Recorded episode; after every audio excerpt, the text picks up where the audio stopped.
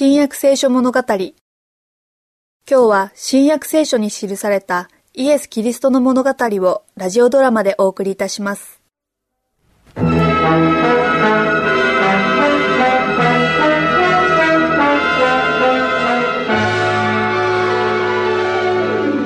税を集めるお仕事酒税人になって何か価値がありましたかレビ？本当にそうですか？私たちは金持ちになったじゃないか。確かにそうです。でも私たちはイスラエルの人々からつまはじきにされました。私たちは裏切り者、最も卑劣な人間だと思われています。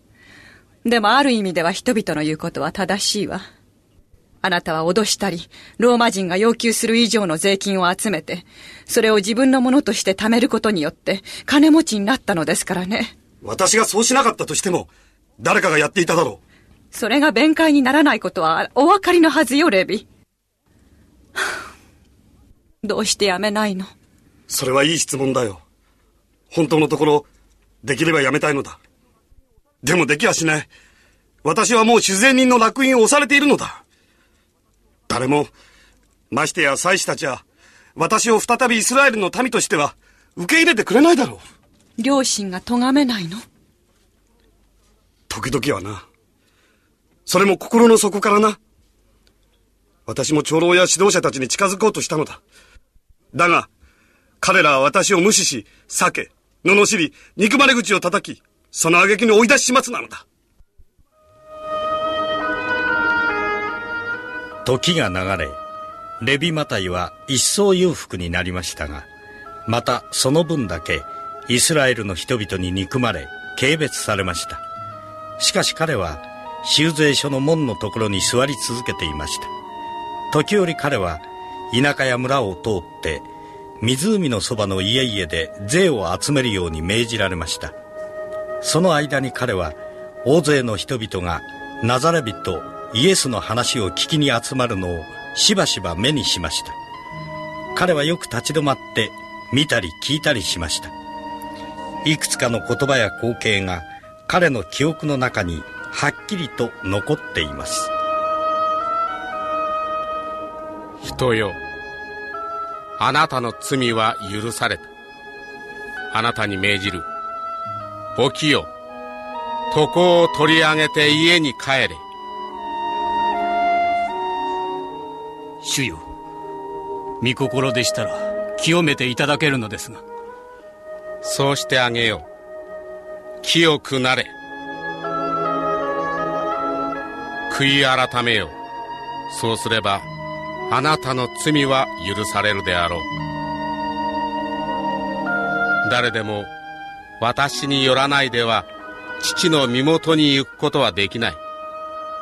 私はあなた方に自由を得させるであろう。レビマタイはこれらの事柄についてしばしば考えを巡らし心の中でイエスは長い間待ち望まれてきた救い主。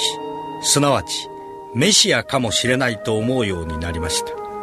そして彼が税金のことで人々と接する態度はずっと正直なものになりました。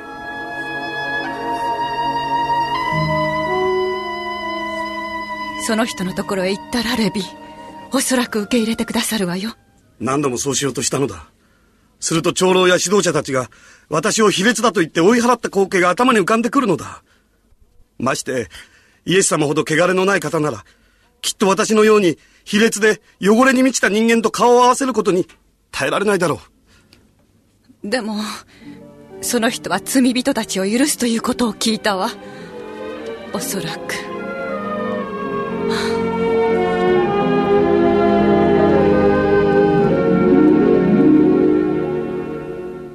次の人。はい。名前を言いなさい。マルタです。マルタ・ナティネです。ご主人の職業は？私は未亡人で、ヤギを数頭飼っています。何頭えー、っと、18頭です。9頭を税として納めるか。それと同じ分のローマの貨幣を納めるように。でも、主税人様。私には夫がなく、それに子供が4人もいて。すみません。間違えました。税はヤギ一頭、もしくは同じ分の貨幣です。向こうにいる係の者に払ってください。次の人、はい。名前はそして、イエス様が、門の向こうから、まっすぐに私を見ておられる。こちらに来られる。イエス様が、私に話しかけるつもりだ。この私に。レビ・マタイ、はい、先生。私に従ってきなさい。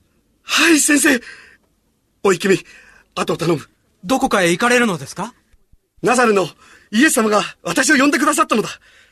弟子の一人として従っていこう。レビ・マタイ、はい、先生。私に従ってくることによって、あなたは金になる、儲かる楽な仕事を捨てた。そして、その代わりに、貧しさと苦しみを選び取った。先生、私は先生とご一緒して、お言葉や教えを聞くだけで十分なのです。マタイよ。あなたの信仰は見上げたものだ。そして、受ける報いも大きいだろう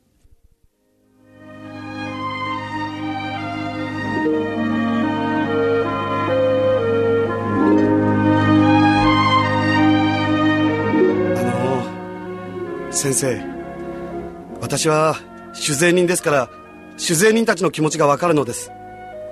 彼らの多くは許されることを望んでいます。彼らはこのような待遇を受けねばならないことも知っています。でも、彼らは元に戻りたいのです。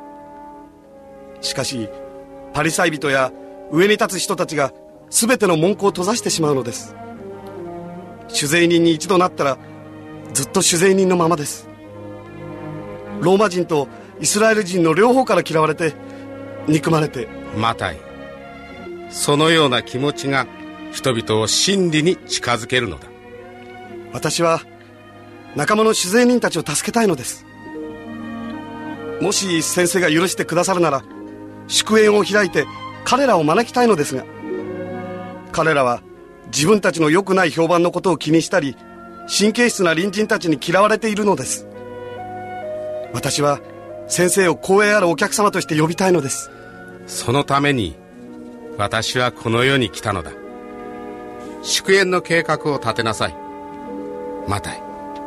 私も出席しよう。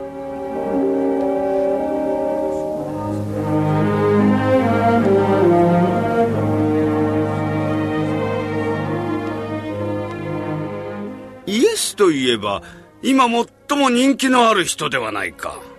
イスラエルでは最も偉大な教師ではないか。その通りだ。その人がここで一体何をしようというのだろうか。我々が社会ののけ者だということと、そんな我々と交際したら彼もまたのけ者にされるかもしれないということがわからないのだろうか。きっとあの方は人間社会の掟など気になさらないのだろう。外面上の身分の区別などはあの方には何でもない。人間の心の本当の姿、命の水を求める魂。これらのものがあの方にとっては全てなのだ。あそこに座っているあの方を見るがいい。その心の優しさや人々に対する思いやりを見れば、彼が人間の値打ちというものが、その人の身分や生活状態とは関係がないと考えておられることがわかる。あの方の信頼や友情を得ることほど名誉なことはない。あの方の顔は、本当に特別な輝きに溢れている。何か嬉しいことでも？考え事をしているだけだ。パリサイ人たちの表情が目に浮かぶようだ。イエスが自然人を弟子の一人に加えたので、彼らは大いに感情を害していることだろう。イエスのこの行為は、彼らの宗教上、民族上、社会上の慣習に対する攻撃だ。